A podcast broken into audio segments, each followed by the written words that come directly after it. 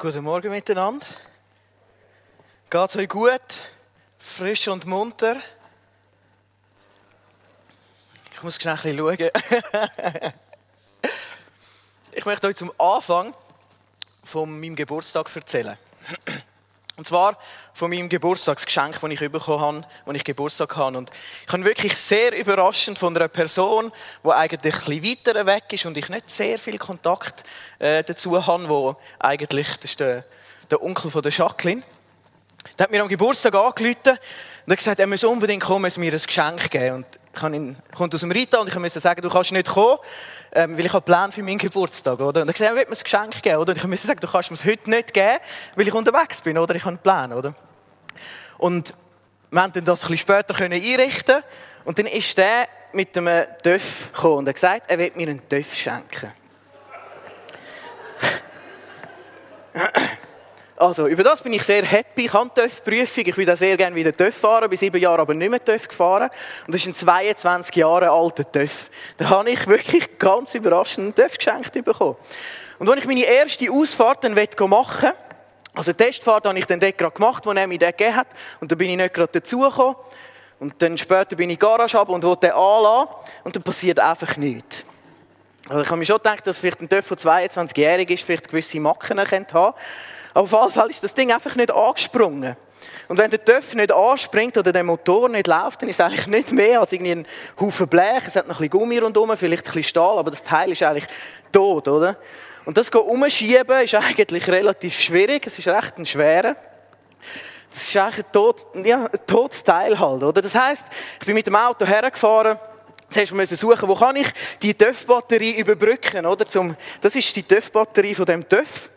Habe die versucht zu überbrücken.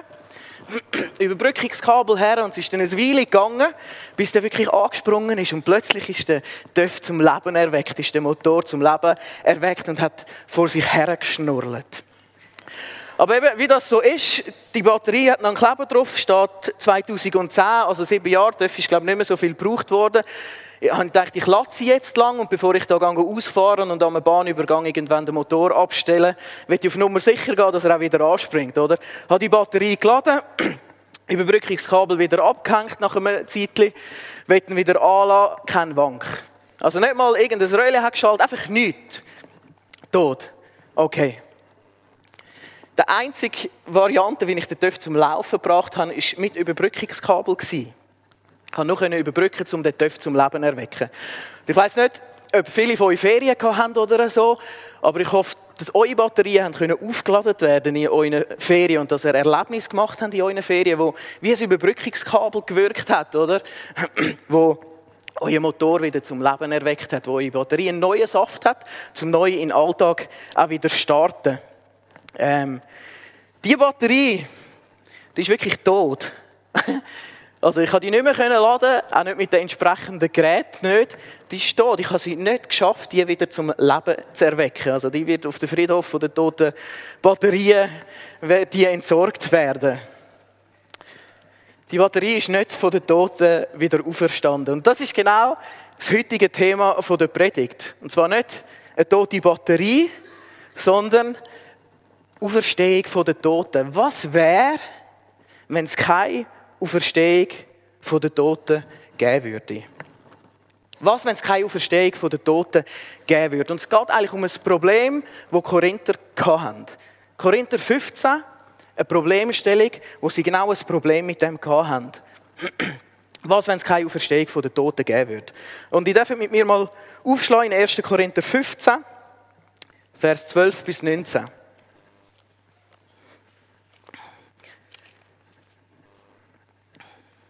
Dort steht, wenn aber Christus gepredigt wird, dass er von den Toten auferstanden ist, wie sagen dann einige unter euch, es gibt keine Auferstehung der Toten? Gibt es keine Auferstehung der Toten, so ist auch Christus nicht auferstanden. Ist aber Christus nicht auferstanden, so ist unsere Predigt vergeblich, so ist auch euer Glaube vergeblich. Wir würden dann auch als falsche Zeugen Gottes befunden, weil wir gegen Gott bezeugt hätten, er habe Christus auferweckt, den er nicht auferweckt hätte, wenn doch die Toten nicht auferstehen. Denn wenn die Toten nicht auferstehen, so ist Christus auch nicht auferstanden. Ist Christus aber nicht auferstanden, so ist euer Glaube nichtig, so seid ihr noch in euren Sünden. So sind auch die, die in Christus entschlafen sind, verloren. Hoffen wir allein in diesem Leben auf Christus, so sind wir die elendesten unter allen Menschen. Und aus diesem Text wollen wir heute ein, einige Konsequenzen anschauen aus dieser Fragestellung, was wäre, wenn es keine Auferstehung von den Toten gibt. In Vers 13 sagt Paulus als erstes, wenn es keine Auferstehung gibt, dann ist Christus auch nicht auferstanden. Und das Problem der Korinther war, dass sie mit dieser Vorstellung von der Auferstehung der Toten ihre liebe Mühe hatten. Ähm, die meisten Probleme, die wir von den, von den Korinthern kennen, äh, war im Zusammenhang mit ihrem Verhalten. Irgendwelche moralischen Probleme, die Paulus in den Kapiteln vorher im Brief anspricht. Aber dieses Problem ist nicht mit ihrem Verhalten im Zusammenhang, sondern eigentlich im Verständnis, in der Lehre, was mit der Auferstehung zu tun hat. Und Paulus, das ganze Problem im Korinther 15 geht genau um diese Thematik. Und unser Text ist ein Teil seiner Argumentation mit diesem Thema. Und die Schlussfolgerung, die er macht in unserem Abschnitt, ist eben genau diese, dass er den Korinthern sagt, wenn es keine Auferstehung von den Toten gibt, dann ist Christus auch nicht auferstanden. Und Paulus macht eigentlich eine ganz logische Überlegung. Er möchte eigentlich die Widersprüchlichkeit aufzeigen im Denken der Korinther. Er sagt ihnen, ihr könnt nicht an die Auferstehung Christi glauben und dann die Auferstehung von den Toten, also von den Gläubigen, wenn sie gestorben sind, anzweifeln. Das macht doch keinen Sinn. Die Korinther selbst zweifelten vermutlich eben nicht die Auferstehung Christi an. In Vers 11 lesen wir, dass sie daran geglaubt haben. Sondern ihr Problem war vielmehr damit, mit dem Verständnis, wie diese Auferstehung, also der Gläubigen nach ihrem Tod eben aussehen sollte. Und es ist für mich sehr gut nachvollziehbar, wenn man sich mal fragt oder da hineintauchen würde, wie soll denn das funktionieren? Wie soll denn das gehen? Und dann wird es doch ein bisschen schwieriger für unseren Verstand, äh, da gewisse Fragen zu beantworten. Wenn wir ein ganz simples Beispiel nehmen, das eventuell genau so solch eine Frage gewesen sein könnte von den Korinthern, wenn sie sagen, wenn ich doch sterbe, dann wird mein Körper begraben. Und die Eigenschaft des Körpers ist, dass er mit der Zeit verwest. Und jetzt schreibt Paulus irgendwelche Briefe oder sagen irgendwelche Apostel, dass wir auferweckt werden zu einem ewigen Leben mit Gott. Also soll jetzt mein verwester Körper wieder auferstehen und bin ich dann mit diesem verwesten Körper irgendwo da bei Gott? Oder verstehst ihr ein bisschen da die Überlegungen, die mitgespielt hätten bei den Korinthern, dass ihnen das ihre Liebe Mühe machen könnte?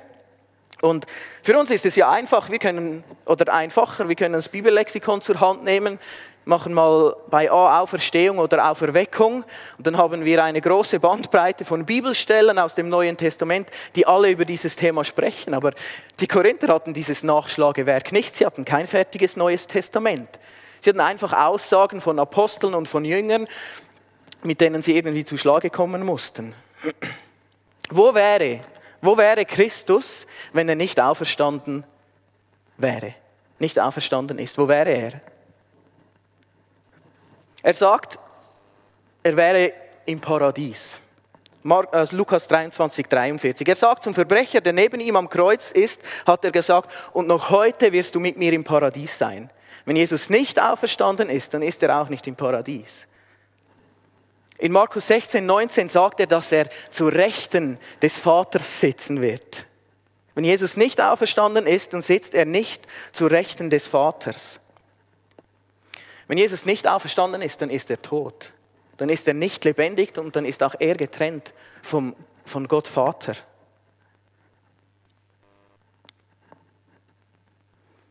Und wenn wir mal versuchen, diese Überlegung, was wäre, wenn Christus nicht auferstanden ist, auf unser Glaubensleben zu adaptieren, Stell dir mal vor, was das für deine Gebete bedeutet. Du betest zu einer toten Person. Du erwartest von einer toten Person, noch schlimmer von einem toten Sohn Gottes, dass er irgendwo deine Gebete beantwortet. Und wenn wir noch ein bisschen weitergehen wollen, würde es eigentlich bedeuten, dass wir in gewissen Maßen eine Totenverehrung hätten mit diesem Jesus. Und wir können auch die Widersprüchlichkeit in seinem Namen sehen, Jesus Christus. Jesus bedeutet, der Herr ist Rettung, der Herr ist Heil. Und Christus ist der Gesalbte, also derjenige, der eben die Rettung bringt und das Heil bringt. Und jetzt stell dir mal vor, dass eben dieser Retter, wo nicht auferstanden ist, tot ist. Und dieser soll derjenige sein, der uns, der den Menschen die Rettung oder die Erlösung bringt. Seht ihr die Widersprüchlichkeit? In, nur schon in seinem Namen, in seiner Bezeichnung. Derjenige, der die Rettung bringen soll, konnte selbst nicht gerettet werden. Wenn Christus nicht auferstanden ist, dann ist die Predigt vergeblich.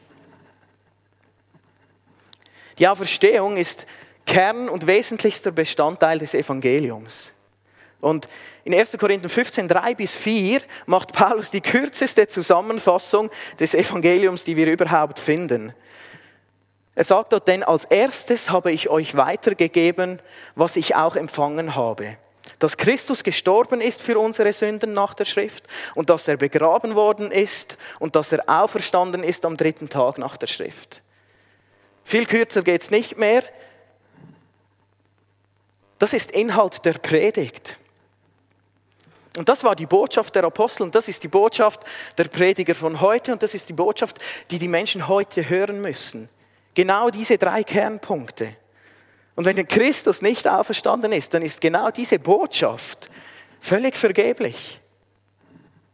Sie ist inhaltslos. Und lasst uns mal auf eine wirklich ausschlaggebende Aussage von Petrus in der Pfingstpredigt schauen. Ihr Männer von Israel, hört diese Worte. Jesus von Nazareth, von Gott unter euch ausgewiesen durch Taten und Wunder und Zeichen, die Gott durch ihn in eurer Mitte getan hat, wie ihr selbst wisst. Diesen Mann, der durch Gottes Ratschluss und Vorsehung dahingegeben war, habt ihr durch die Hand der Heiden ans Kreuz geschlagen und umgebracht den hat Gott auferweckt und hat aufgelöst die Schmerzen des Todes, wie es denn unmöglich war, dass er, also Jesus, vom Tode festgehalten werden konnte. Den hat Gott auferweckt und hat aufgelöst die Schmerzen des Todes, wie es denn unmöglich war, dass er vom Tode festgehalten werden konnte. Stellt euch mal vor, die trautausend Leute, die diese Worte hörten dazumals. Dieser Satz wäre nichts wert, wenn Jesus nicht auferstanden wäre. Er wäre nichts wert. Und circa 3000 Menschen entschieden sich nach dieser Predigt genau an diesen auferstandenen Jesus zu glauben. Es wäre nichts bedeutend, wenn diese Predigt, der Inhalt dieser Predigt nicht wahr wäre. Und 3000 Menschen, die Konsequenz wäre, dass Petrus ein Irrlehrer gewesen wäre, er wäre ein Verführer, er wäre ein Lügner gewesen. Auch wenn er selbst vielleicht von dem überzeugt war, er hätte eine ziemlich lügenhafte Predigt gehalten. Und das ist die dritte Konsequenz. Wenn Jesus nicht auferstanden wäre, dann wären die Apostel und Prediger wären alle Lügner und Verführer. Petrus wäre ein Lügner, wenn er sich genau zu dieser Aussage bekennt, die wir hier in Apostelgeschichte 2, 24 gelesen haben. Er wäre ein Lügner, wenn Gott das nicht getan hätte.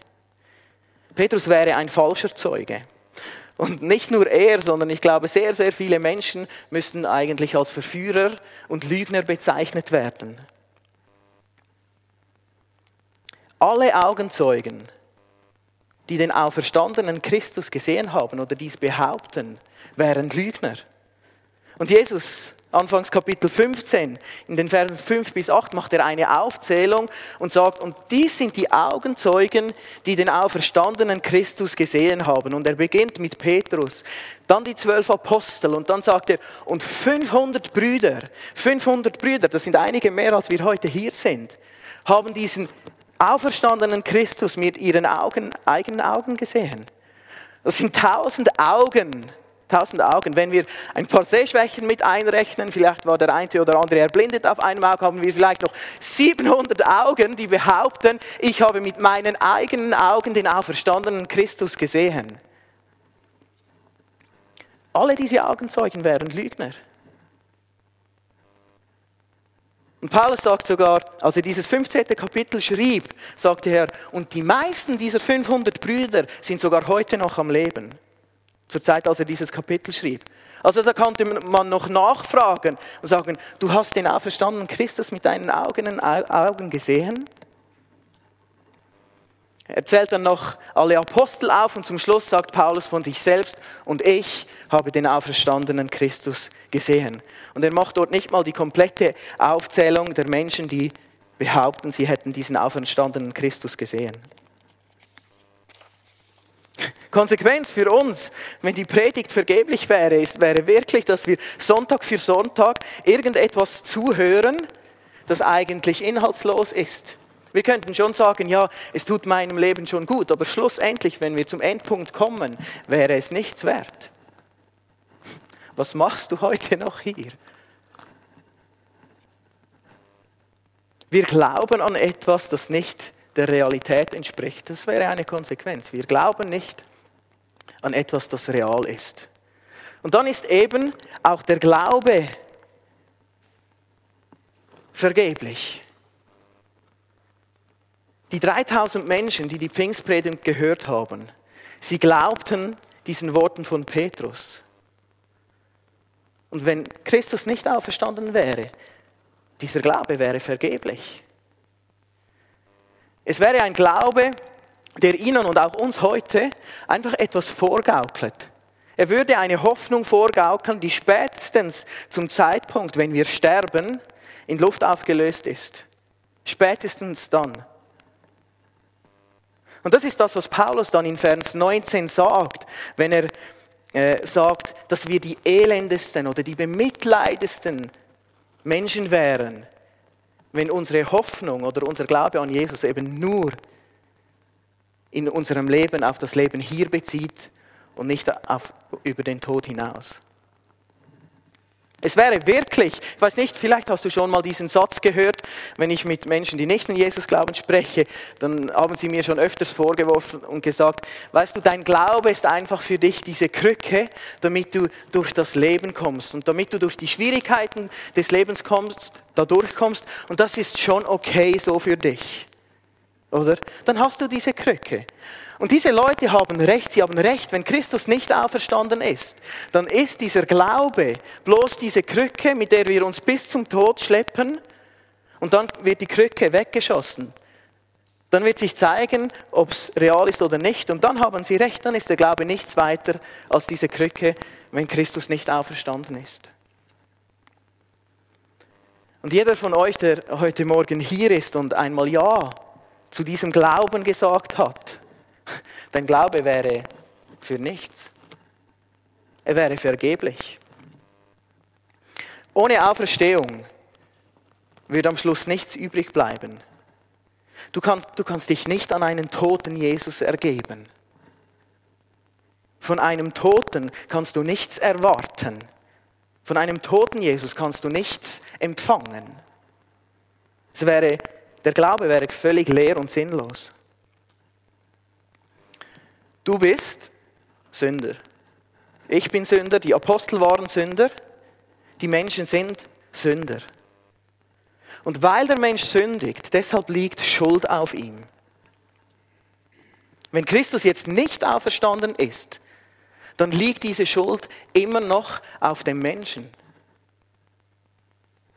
Ein Glaube an einen toten Christus kann niemandem Vergebung bringen. Und das wäre die fünfte Konsequenz. Dann ist die Sündenvergebung wäre dann eine Illusion. Die Sündenvergebung wäre eine Illusion. Wenn Christus nicht auferstanden ist, dann sind wir immer noch in unseren Sünden. Und aller Glaube nützt dir nichts, wenn dieser Glaube eben inhaltslos und eine Lüge ist, die irgendwie dieses Problem beheben könnte. Lasst uns die, uns die Frage stellen, wie sind wir gerechtfertigt? Wie sind wir gerecht vor Gott? Durch unseren Glauben. Und durch unseren Glauben an was? An den auferstandenen Christus. Und durch einen Glauben, der inhaltslos ist oder eben am Tod von Jesus endet, mit diesem Glauben kann keine Rechtfertigung vor Gott stattfinden. Und das heißt, dass wir vor Gott immer noch schuldig sind. Römer 4,25. Jesus, welcher ist um unserer Sünde willen dahingegeben und um unserer Rechtfertigung auferweckt. Um unserer Rechtfertigung auferweckt. Wenn Jesus nicht auferstanden ist, würde dies bedeuten, dass wir immer noch in unseren Sünden sind. Und dass wir immer noch nach unseren Sünden von Gott gerichtet werden müssen. Es bedeutet, dass unsere Sünden nicht vergeben sind. Wer ist für den Tod verantwortlich? Für den Tod ist die Sünde verantwortlich. Und wer ist für die Sünde verantwortlich? Das ist der Teufel. Und wenn wir eine einfache und vielleicht ein wenig banale Gleichung machen, dann können wir den Tod mit dem Teufel gleichstellen.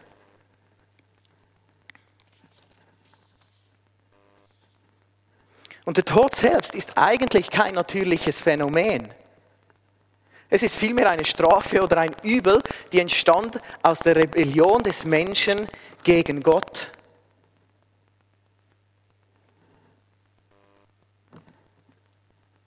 Wenn nun Christus nicht auferstanden ist, dann wäre, er, dann wäre er eben tot. Und wer hätte über ihn triumphiert? Der Tod hätte über Christus triumphiert. Und wer wäre Sieger? Der Teufel wäre Sieger. Und Jesus hätte nicht über die Sünde triumphiert. Und der Tod würde dann seinen Sieg behalten. Römer 6, 23. Denn der Sünde Sold, also der Lohn der Sünde ist der Tod. Die Gabe Gottes aber ist das ewige Leben in Christus Jesus, unserem Herrn. Die Gabe Gottes aber ist das ewige Leben in Christus Jesus, unserem Herrn. Wie könnten wir ein Leben, ein ewiges Leben in Christus Jesus haben, wenn er nicht von den Toten auferstanden ist? Wenn Christus nicht von den Toten auferstanden ist, dann wird es für den Menschen eben keine Auferstehung von den Toten geben. Es wird kein ewiges Leben geben bei Gott. Und dann wird es auch für dich kein ewiges Leben bei Gott geben. Und dies sind diese fünf Konsequenzen nur aus diesem Abschnitt, die Paulus den Korinthern hier aufzeigen möchte, damit sie erkennen, was die Konsequenz von ihrem Denken wäre, wenn sie davon ausgehen, dass es keine Auferstehung von den Toten geben würde. Und wenn wir hier aufhören, wäre es dann doch ein wenig deprimierend. Und Paulus hört natürlich auch nicht nach diesem Vers 19 auf, sondern in Vers 20 kommt eben dann sein großes Aber. Es kommt das große Aber, dass er dann sagt, nun aber ist Christus auferstanden von den Toten. Nun aber ist Christus auferstanden von den Toten. Nun aber ist Christus auferstanden von den Toten. Und wenn Christus auferstanden ist von den Toten, dann bedeutet dies, dass die Predigt und der Inhalt der Predigt, die du Sonntag für Sonntag hörst, dass das Evangelium, das du hörst, nicht vergeblich ist. Und es bedeutet, dass an diesem Punkt, an, dich, an dem du dich mal für diesen Glauben an diesen auferstandenen Christus entschieden hast, dass dieser Glaube nicht vergeblich ist und dass dieser Glaube nicht eine Krücke ist, die dich durch dieses Leben schleppt.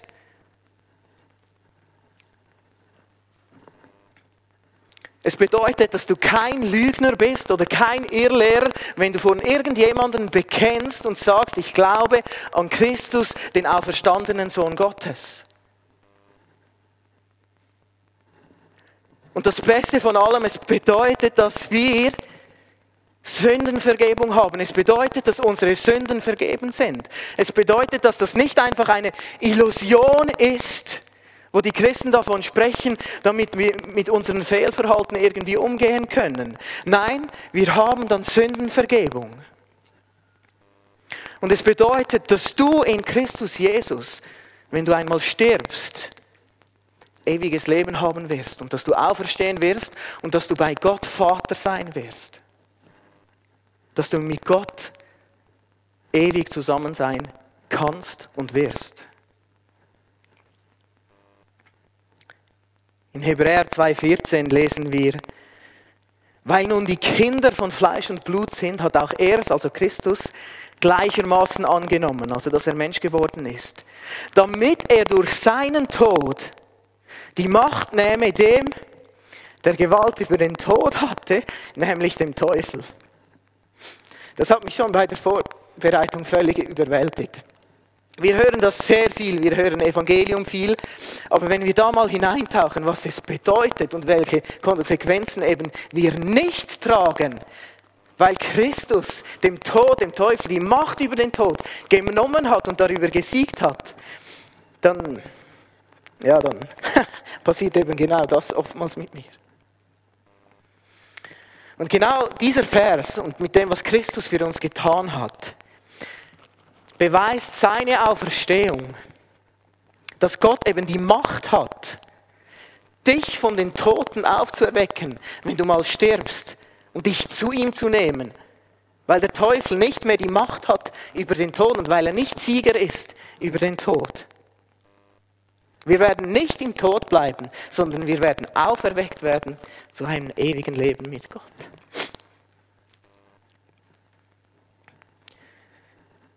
Auch wenn wir es von der anderen Seite ein wenig betrachten und uns vorstellen, wenn Gott dieser Gott der Liebe ist, von dem wir immer wieder hören, wie könnte es sein, dass er seinen Sohn im Tod lassen würde? Wie könnte es sein? Und genau dieser Gott, der dich so unglaublich fest lieb hat, wird eben auch dich nicht im Tod lassen. Und wenn Gott der ist, zu dem wir Gott Papa, Gott Vater sagen, dann will er dich eben wirklich für immer bei sich haben. Das möchte er wirklich. Er will dich immer bei sich haben. Wenn er absolute Liebe ist, dann will er dich für immer. Und dann lässt er uns eben nicht im Tod zurück. Und dann hat er auch Jesus nicht im Tod zurückgelassen, sondern hat ihn zum Leben auferweckt, zum ewigen Leben. Gottes Liebe war es, die den Tod besiegt hat. Und seine Liebe ist eben stärker als der Tod. Und deshalb wirst auch du eines Tages in Christus auferstehen und ewig beim Vater sein.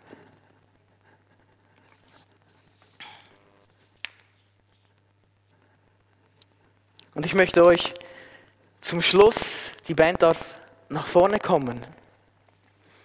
Ich möchte mit euch ein Lied zusammen singen, das eigentlich ein Bekenntnis dieses Glaubens ist, der nicht vergeblich ist. Und dass du vielleicht diese Worte, diese Konsequenzen und eben diese Konsequenzen, die nicht sind, weil Jesus Christus auferstanden ist, einfach wieder neu in dein Herz fließen lassen kannst. Und vielleicht bist du auch heute Morgen hier und sagst, ich habe noch nie an diesen auferstandenen Christus geglaubt und möchtest heute Morgen zum ersten Mal sagen, und ich möchte mich, so wie die 3000 Menschen dort damals in der Apostelgeschichte, ich möchte eigentlich Ja sagen zu diesem Jesus Christus. Dann darfst du gerne während dieses Liedes hier nach vorne kommen oder auch nach dem Gottesdienst. Ich werde noch hier sein und würde sehr, sehr gerne für dich beten. Und ich möchte euch einladen, die, die mögen, lasst uns zu dieser Proklamation dieses Liedes zusammen aufstehen.